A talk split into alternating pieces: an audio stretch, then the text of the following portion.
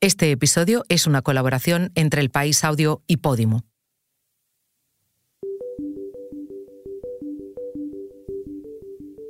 La formación profesional ha alcanzado este curso la mayor cifra de estudiantes matriculados de su historia. En total, más de un millón de alumnos y alumnas que consolidan un crecimiento del 35% en los últimos cinco años.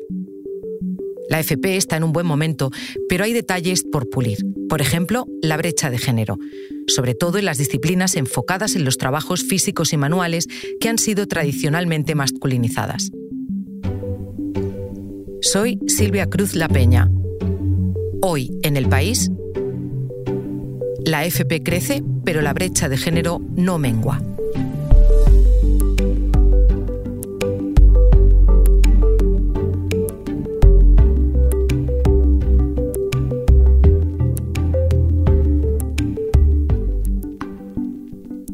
Esta historia la trae mi compañero Javier Machicado.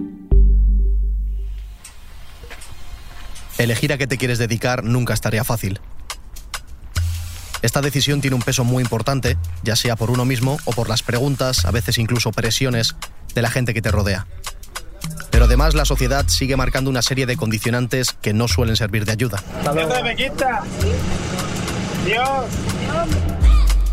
Y se ve claramente cuando, por ejemplo, eres una joven que imagina cómo podría ser su vida si trabajase arreglando coches en un taller. Bueno, pues soy Rebeca Díaz y tengo 19 años. Bueno, aquí entré con 18. Rebeca estudia actualmente el grado superior de automoción, una FP que se reparte entre un primer año más dedicado a la electromecánica del vehículo y un segundo centrado en la carrocería, la chapa y pintura. Y pues nada, pues yo pues siempre me he fijado en los coches en general desde muy pequeña y pues empecé a investigar y pues encontré pues que había estudios a esto, en especial un grado medio. Y pues me metí y acabó bien, de momento. Rebeca pasó primero por este grado medio de carrocería lo que le llevó, antes del grado superior actual, a realizar las prácticas en un importante taller de Alcalá de Henares. Eh, yo me metí aquí en prácticas el 24 de marzo y estuve hasta el 9 de junio, creo. Y el 12 de junio ya me metieron a plantilla y pues nada, estoy en pintura, en preparación. Mi padre trabaja en este taller y por eso conozco esta historia. Él es chapista, va camino de los 64 años y le insisto constantemente en que ya está bien de arreglar abollones, pero en una de estas conversaciones en las que me detalla por qué quiere aguantar un poco más, me sorprendió. Por primera vez en toda su vida, mi padre vivía una situación insólita en sus más de 40 años de vida profesional. Aquí la verdad es que nunca he estado en un casa todavía, hasta que no llegó ella. Ella es Rebeca y no iba a trabajar como secretaria, ni como directiva, ni como contable, ni como limpiadora. No.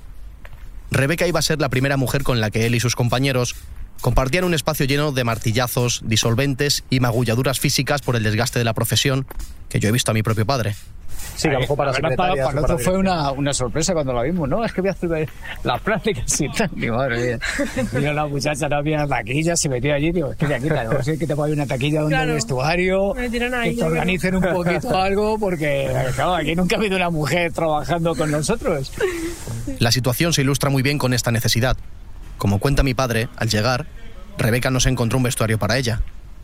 Pero esta no era la primera vez que Rebeca se enfrentaba a un espacio al que no parecía pertenecer.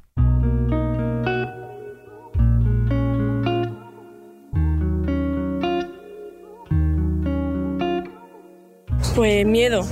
Yo sentía mucho miedo porque, claro, yo no sabía qué me iba a encontrar, a quién me iba a encontrar y era algo nuevo para mí, era un boom. Pero bueno, tuve la suerte de que me tocó una clase bastante majeta y, y bastante bien. ¿Todos chicos? Sí, claro. Eh, ¿También los profesores? Eh, sí, sí, claro. Todo, todos chicos, todo. La acogida que tuvo en el grado medio no fue la ideal. Súper tímida, no hablaba con nadie y mi primera sensación pues eso de, joder, una clase de 30 personas y son hombres todos, entonces pues un poco de miedo de... Porque claro, yo vengo de la ESO, de bachillerato, donde hay chicos, chicas, de todo. Rebeca no iba a dejarse llevar por esto. Necesitaba un cambio en su vida y quería encontrar su propio camino. Pues el eso fue bien, normal, y, nos dijeron todos de, métete a bachillerato, no sé qué, pues todos a bachillerato. Y claro, pues yo no sabía dónde iba a ir. O sea, yo me metí a bachillerato de ciencias sociales, pues, por hacer algo, la verdad. Y no sabía dónde quería ir, ni qué quería hacer, ni qué quería dedicarme. Y fue un poco cuando vi que, que no era para mí ese bachillerato y empecé a buscar cosas que me gustaban. Y joder, siempre me ha gustado los coches, no sé qué, pues vamos a buscar algo que, sea, que se pueda estudiar. Meterse a bachillerato por hacer algo. Es imposible no haber escuchado esto antes, que alguien entre a bachillerato por hacer algo. Rebeca lo intentó, pero reaccionó a tiempo y recurrió a una orientadora. Sí, pues mira, la orientadora de Alcalá, que es en la Casa Tapón, pregunté y dije, mira, no sé qué quiero hacer. Y mi, pues eso me dijeron, ¿qué te gusta? Y yo, pues mira, algo que me gusta es los coches. Y me dijeron, pues mira, hay mecánica y carrocería. Y yo, joder, la carrocería, porque vi los, las asignaturas. Y yo, joder, pues me interesa. Me metí para probar y mira. La figura de la orientadora es común en los institutos, pero no suele estar muy normalizada. Se ve más bien lejana porque la orientación laboral es una especie de elefante en la habitación. Pero desde luego que acercar esta ayuda al alumnado debería ser una prioridad para entender mejor lo que se denomina como fracaso escolar. ¿Y te hubiese ayudado a lo mejor antes, antes de bachillerato, antes incluso de, la ESO, que viesen tus habilidades, tus destrezas para un poco para decir orientarte a qué te hubiese gustado dedicar de mayor? Sí, sí me hubiese gustado que me hubiese pasado la ESO, porque no perdería un año como perdí. Pero bueno, nunca es tarde, yo creo. Este paso que dio Rebeca abre muchos debates internos, como alejarte de la educación más normativa o no pensar en la universidad, sino en la formación profesional para tu futuro. Yo no sabía, o sea, sabía que existían FP, pero es como todo, que para los malotes que no hacían nada en clase se iban a FP. Y a eso se quedaba. Ese es el estigma que ha llegado por así Exacto. decir. A... En formación profesional hay de todo. Hay cosas que ni yo sabía que hacían, pero hay de todo. Ahora mismo están sacando y más eh, formaciones profesionales de todo. Los datos le dan la razón a Rebeca. La FP ha experimentado un crecimiento indudable. En los últimos cinco años ha aumentado la matriculación un 35% y se han agregado numerosas opciones a favor de la modernización. Pero desde sus orígenes, la formación profesional ha estado vinculada a los sectores industriales y tecnológicos, por lo que ha sido una opción masculinizada tradicionalmente. Eso se está revirtiendo, pero las mujeres siguen siendo minoría, sobre todo en la FP básica, donde, según el Ministerio, apenas llegan al 30% del total. En grado medio alcanzan el 42% y el 45% en grado superior, solo en las opciones online y a distancia se registra una mayoría femenina. Yo soy Diana Simón y soy jefa de estudios adjunta de FP. Sí, yo soy Raúl Durán, soy el director del centro y es Mateo Alemán de Alcalá de Henares. Aquí estudia Rebeca.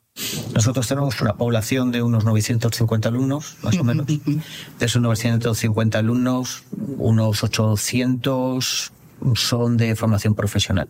Y de esos 800 alumnos de formación profesional, el rango de, participación de paridad de mujeres es alto. Estaríamos en torno al 50%, balanceando la ecuación. Balancear la ecuación gracias principalmente a los grados de química y de estética, pero hay que contar con otra realidad. Y en estas profesiones de las que nos estamos enfocando más, en esta llega un 5%, un 10% ya somos... Pues estamos hablando, nosotros tenemos ahora mismo 12 alumnas pues sí. Unas 200 personas, sí. 10, son, 10 12 son, sí. son mujeres. Un 5% más o menos. Un momento, ahora volvemos, pero antes te contamos una cosa. Hoy en el país te recomendamos Abro Paraguas, debates y titulares más que necesarios. Porque será un problema o porque queremos cambiarlas, pero ¿por qué cambiar algo? Es decir, no de por qué creemos, damos por hecho, son creencias inconscientes incluso de que como la mujer tiene más grasa, se tiene que operar más. De que tú mismo dices, la mujer tiene más zonas del cuerpo que operarse. ¿Por qué? Abro Paraguas es un podcast exclusivo de Podimo. Porque escuchas mientras te informas con las mejores historias, te regalamos 30 días gratis de suscripción a Podimo, la app de podcast y audiolibros. Date de alta en podimo.es barra hoy en el país. Después solo 4,99 euros al mes. Los últimos datos oficiales publicados por el Ministerio revelan que más del 95% de los alumnos matriculados en ciclos relacionados con el transporte y el mantenimiento de vehículos son hombres. Menos de una alumna por cada 10 alumnos. Y esto ocurre a nivel nacional en un porcentaje muy similar con otros grados que priorizan el trabajo físico y manual, como son la edificación, la electricidad, el mantenimiento, la carpintería, la actividad marítimo-pesquera o la fabricación mecánica. Tan solo en imagen personal y en servicios socioculturales y a la comunidad hay un claro dominio femenino que ronde o supere el 90%. Y en familias como la sanidad, administración o el tratamiento textil hay diferencia a favor de la presencia de alumnas, pero no es tan marcada como en los grados masculinizados. Y es más, Según estudios de la Federación Española de Sociología, aunque se observa un aumento de la matriculación de hombres en los ciclos feminizados, no se incrementa en general el peso de las mujeres en los masculinizados. Y esto permite hablar de una escasa o casi nula reducción del sesgo de género en este ámbito. Estos datos no significan que alumnas como Rebeca no puedan dejar huella en las clases como alumnas son excelentes, es que no podemos decir otra cosa. Tienen las competencias, tienen actitud, porque algo que nos piden las empresas, más que las competencias, que bueno, las adquieren y las van adquiriendo a lo largo de, a lo largo de su vida laboral, es que el alumnado tenga actitud, que muchas veces nos falta. Son muy organizadas, mm. eh, a veces incluso mm, la mayoría de ellas acaban siendo delegadas, o sea que yo creo que al revés, que ellos confían bastante en, y le complementan. O sea, sí. Mm. sí, sí. Durante la conversación que mantuve en el instituto con Raúl, director, y Diana, jefa de estudios, el empoderamiento era una idea que tenían muy marcada, no solo para las estudiantes, sino para la propia FP como modelo educativo. Lo más importante es que hay un cambio radical en la formación profesional. Entonces ahora se está empoderando toda la, la formación profesional y eso es una alternativa muy óptima tanto para ellos como para ellas. Sí que es verdad que hemos visto en estos dos últimos años, dos, tres años, una tendencia en la cual sí que tenemos eh, más eh, mujeres y más chicas que apuestan por entrar de ese, dentro de ese mundo y nos parece algo fundamental. Algo fundamental porque mm, entendemos, entendemos que ellas mismas ya están comprendiendo que si les gusta algo y, y quieren trabajar para ello y es su pasión, no es una cuestión de hombre o mujer, es una cuestión de que eres mecánico de coches, por ejemplo, punto. Además de por pasión, tampoco está mal elegir una profesión por su éxito laboral. Nosotros en nuestra experiencia trabajando con grandes empresas internacionales nos han comunicado que ellos a la hora de buscar un perfil profesional lo que buscan últimamente son perfiles profesionales de formación profesional más que de grados universitarios. Porque lo que ellos quieren es tener gente que solvente problemas y que esté, como ellos dicen, en la arena. Y en la formación profesional, una de las cosas más significativas son la formación en centros de trabajo. Además, la formación profesional es muy dinámica. Es muy dinámica y tiene una capacidad de adaptación más rápida que la propia universidad. La inserción laboral, solventar problemas de manera más práctica que teórica o aprender a adaptarse en una empresa son valores que conllevan al siguiente punto, a combatir uno de los quebraderos de cabeza del sistema educativo, el abandono escolar sobre todo que se enganchen al sistema, que no abandonen, que no haya fracaso escolar. Es una forma, porque muchas veces es un problema de madurez. Mm, hay alumnos que empiezan en la FP básica y, terminan en el grado superior. Eh, durante este proceso han madurado y han visto que, oye, que lo que están haciendo les gusta. Y es que hay chicos más manipulativos y otros que bueno pues que son eh, de otro tipo de enseñanzas o una enseñanza un poco más eh, digamos académica pero que sobre todo que no abandonen y que se enganchen al sistema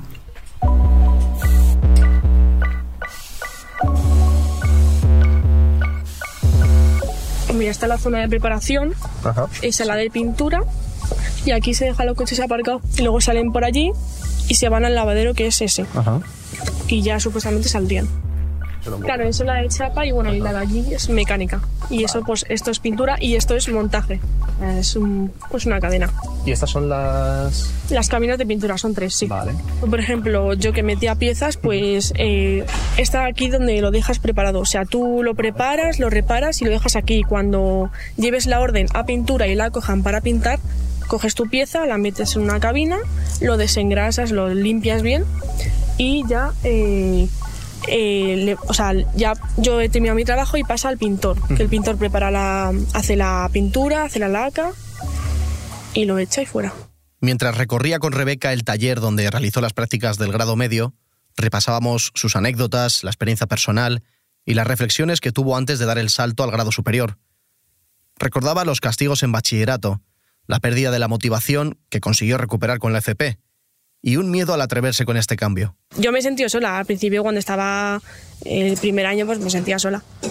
Aunque luego he ido ya más, eh, más estable en la clase y tal, pero que te sientes sola porque estás ahí. El choque es innegable. Se enfrentó sola, pero afortunadamente encontró que no era la única a la que le pasaba lo mismo. Yo me llamo Carlota Guardado, tengo 20 años y estoy estudiando segunda automoción aquí en el Mate Alemán, en Alcalá Rebeca conoció a Carlota en el instituto. Estudian el mismo grado, solo que Carlota está ya en segundo. Son perfiles diferentes, pero con un sentido en común muy fuerte. Yo sentía que no me iba a sentir bien aquí. Me sentía que, que, mm, que a lo mejor se iban a reír de mí o que me iba a quedar sola. Sobre todo eso, yo pensaba que iba a venir aquí y iba a estar sola. Y me llevé la grata sorpresa de que no fue así. Y luego la conocí a ella y me junté con mis compañeros y, he hecho grandes amistades.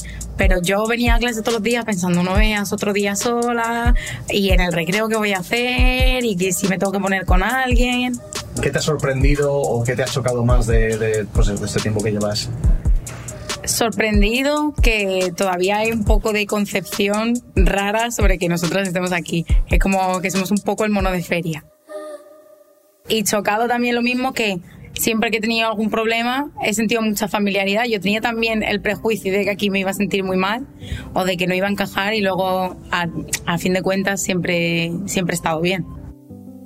Al contrario que Rebeca, Carlota no tuvo que pasar por el grado medio, sino que acabó bachillerato y accedió incluso a la universidad antes de decidirse por el grado superior. Venía de una clase de 200 alumnos y pasaba a otra de 30, más acorde a esa familiaridad que destacaba.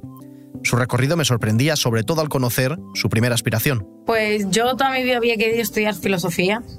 no sé cómo ya aquí, pero toda mi vida había querido estudiar filosofía. Hice bachillerato de ciencias sociales y en segundo bachillerato me di cuenta que lo que me gustaban eran los números y las cosas más técnicas. Entonces estudié matemáticas de ciencias, hice va por matemáticas de ciencias y me quedé en lista de espera para estudiar lo que yo quería estudiar. Entonces me metí en otra carrera y al principio, bien, lo que pasa es que al fin y al cabo yo me sentía desmotivada y sentía que era algo que no me apasionaba. Y llegó el momento de tener que estudiar otra cosa y pues, decidí tirar por lo que me apasionaba y lo que me gustaba. Y pues tuve la suerte de que, que cogí plaza y pude estudiarlo, pero de querer estudiar filosofía a intentarlo con una ingeniería para finalmente tener suerte y coger plaza en una FP. Romper estigmas también consiste en no pensar que este tipo de decisiones sean pasos atrás en tu vida. ¿Qué contras, qué estigmas suele tener la formación profesional? Que somos más catetos. Que, que es para el que no llega a la universidad o es para el que no quiere hacer bachillerato. Yo se lo he oído mucho. Yo cuando estaba en la universidad y dije que me iba a formación profesional, me lo dijeron. Tú te vas a formación profesional porque no puedes con la carrera.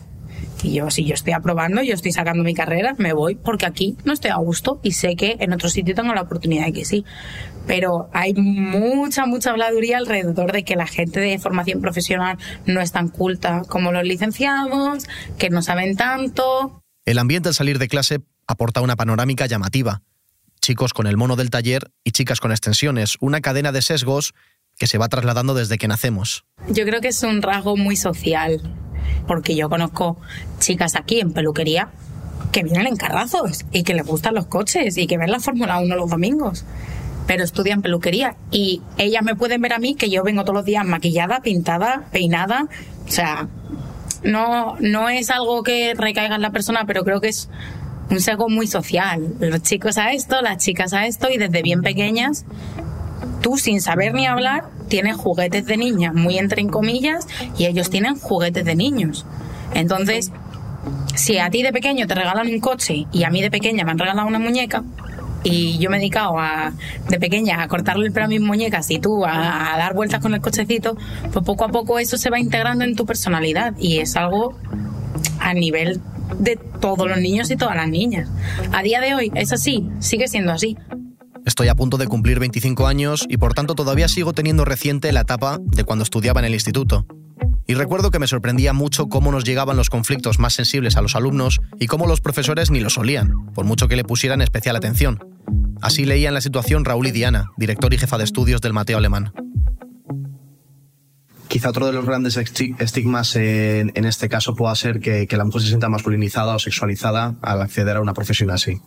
Mm, nosotros no lo hemos visto. No lo hemos visto. Ese riesgo siempre ocurre en, como hemos hablado antes, ese, riesgo puede ocurrir también en las dos direcciones. Es decir, los chicos que, hacen imagen personal, peluquería estética, automáticamente pueden ser también juzgados. Porque sí que es verdad que es que no hemos tenido ninguna noticia y además suscribo que, que hablamos, hablamos con los alumnos y además en un tono cordial y cercano no hemos tenido ningún tipo de, noticia en la cual haya comportamientos a lo mejor sexistas, haya comportamientos de este tipo. No, no nos consta a nosotros. Este es un cambio generacional. Sí. eso, sí, eso sí se nota, o eso sí en vuestra experiencia también la, la Sí, se va normalizando. Se va normalizando, sí. Escuchamos ahora cómo lo viven nuestras protagonistas. ¿Se puede trabajar en estas profesiones o se puede estudiar en, este tipo de, grados sin, por así decir, eh, sentirte masculinizada, sexualizada? ¿Es algo que, os, que os, pesa? sí. o sea, no se puede. Ojalá y se pudiese y ojalá y en algún día se pueda y personas como nosotras podamos lograr que, que la gente se pueda concienciar, pero no, no se puede. O vas a ser masculinizada o vas a ser sexualizada, o las dos. Y me encantaría decirte que sí, que sí que se puede y que no te va a pasar, pero te estaría mintiendo. Porque desde el primer día, constantemente, va a pasarte. En vuestra, en vuestra experiencia, sí, sí, sí, sí, sí. Sí, sí, o sea, te va a caer fijo, porque te normalizan eso. Entonces. Y preguntas que cuando tú conoces a una persona por primera vez no se preguntan. porque tú me acabas de conocer hace 20 minutos y me preguntas si soy lesbiana? ¿Qué tendrá que ver con quién me voy a dormir yo por la noche? ¿Con mis capacidades en un taller? ¿O qué tendrá que ver, por ejemplo, nos puedes ver a nosotras? Yo tengo una presencia más femenina que ella. ¿Eso significa que yo sea mejor o peor que ella? Pues yo he oído comentarios así a ti te importa más peinarte y pintarte que venir a clase. No, yo vengo a clase todos los días a mi, a mi hora, pero mi presencia para mí es importante. Que sobre todo puede pasar porque también sois una, si hubiese más también lo sentirías como más arropada, más fuerte. Sí, exacto.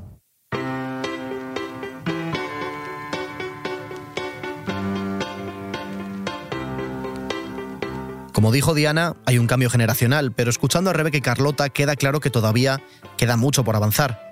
Por eso quise preguntarles qué se puede hacer para acelerar este cambio. ¿Qué limitaciones sobran históricamente para que una mujer no esté en estos ámbitos? Yo creo que la limitación principal es la gente.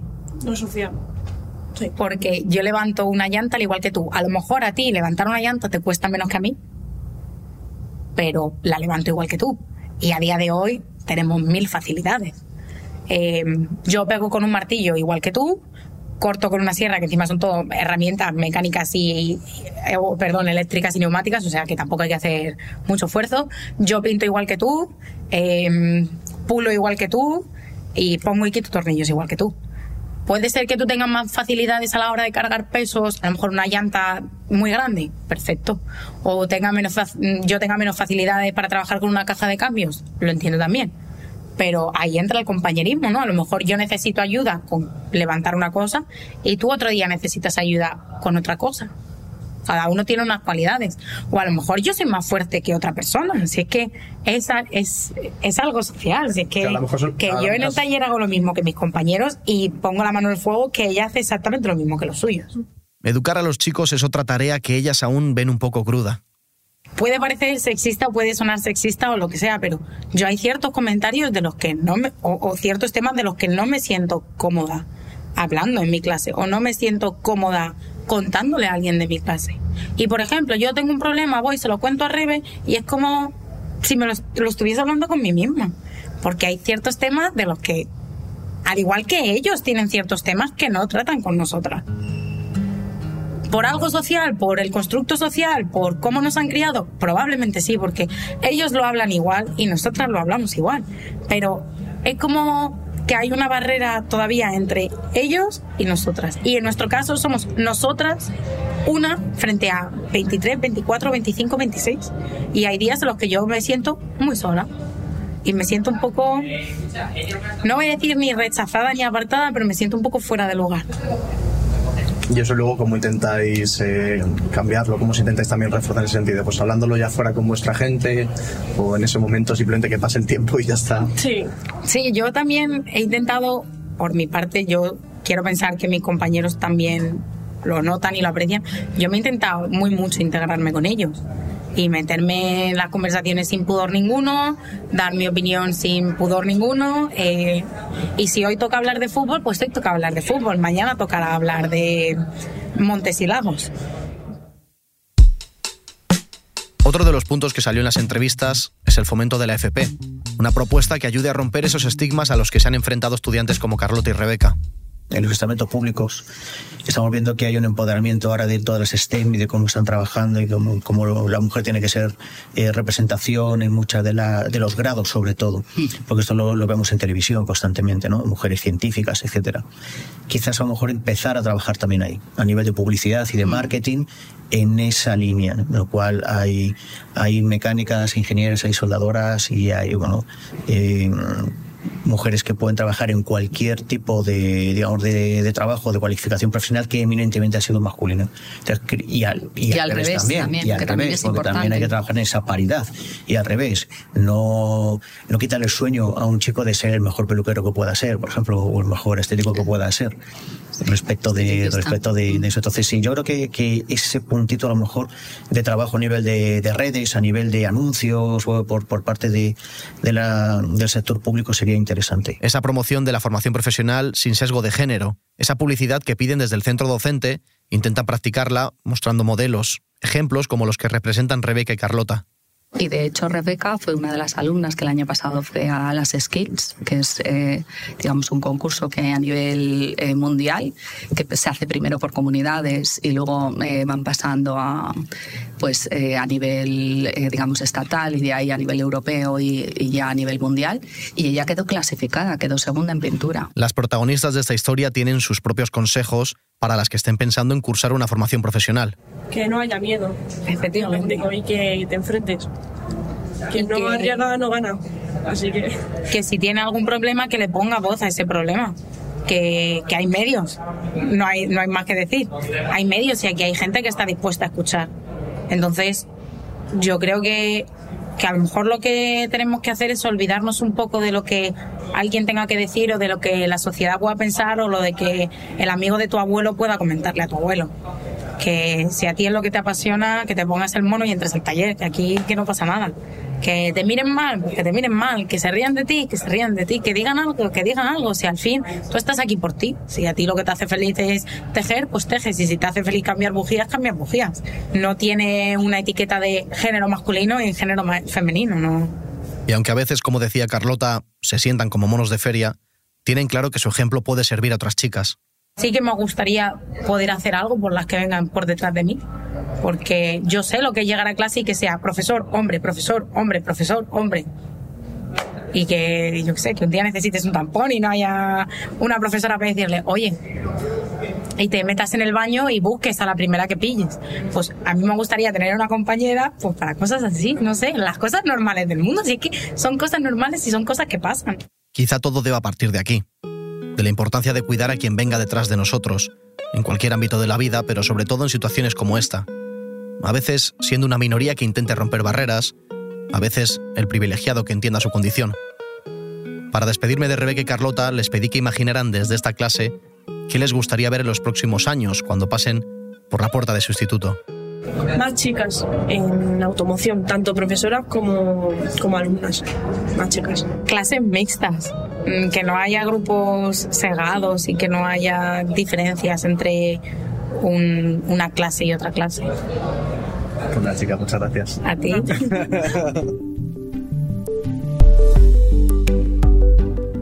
Este episodio lo han realizado Javier Machicado y Marta Curiel. La grabación en estudios de Camilo Iriarte. El diseño de sonido es de Nacho Taboada. La edición de Ana Rivera. Yo soy Silvia Cruz La Peña y he dirigido este episodio de Hoy en el País, edición fin de semana. Mañana volvemos con más historias. Gracias por escuchar.